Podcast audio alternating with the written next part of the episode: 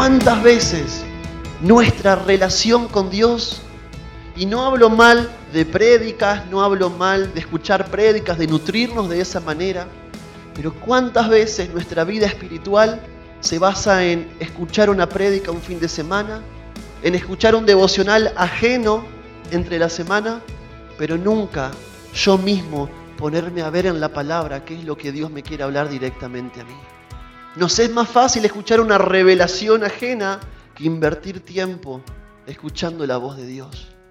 Es más fácil nutrirme con lo que el pastor dice en la semana y yo hacer la plancha durante los siete días de la semana que yo comprometerme con el Señor a ir a su presencia, a leer su palabra y que Dios me hable directamente a mí.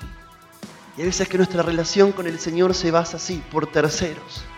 Y gloria a Dios por pastores, por las personas que enseñan la palabra, gloria a Dios. Pero que eso no sea nuestra única manera de aprender del Señor. Dios quiere una relación personal con cada uno de nosotros. Es mentira que Dios le habla simplemente a uno o dos personas. Dios nos habla a todos por igual. Solo que nosotros muchas veces no queremos invertir ese tiempo para escuchar su palabra. Bienaventurado eres Pedro, porque nadie te reveló eso. Recibiste revelación directamente de Dios.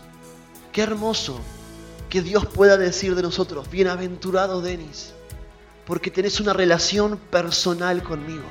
Porque tu relación personal no se basa en que alguien te venga a enseñar, porque en tu corazón hay hambre por mí, porque en tu corazón hay deseo por mí, porque vos venís día tras día a buscarme en oración, en la lectura de la palabra, porque el Espíritu Santo que está dentro tuyo te lo revela.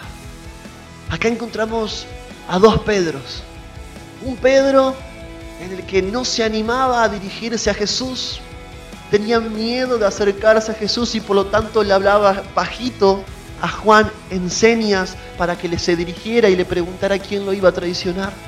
Pero después tenemos a este Pedro, un Pedro que tenía línea directa con Dios, un Pedro que tenía su oído preparado para escuchar lo que el Padre le estaba diciendo de los cielos, un Pedro que tenía revelación de lo que el Padre le estaba diciendo, que no necesitó que ninguna otra persona le venga a hablar de quién era Jesús, porque él ya lo había escuchado a Dios hablándole de Jesús. ¿Qué clase de vida espiritual vamos a sostener nosotros? ¿Qué clase de vida espiritual, de relación con Dios vamos a sostener nosotros? ¿Una relación por terceros o una relación verdaderamente personal? Porque para eso el velo se rasgó. Para eso Jesús vino a morir en la cruz.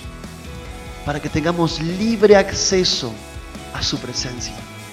Para que tengamos una relación cara a cara, genuina, sin intermediarios.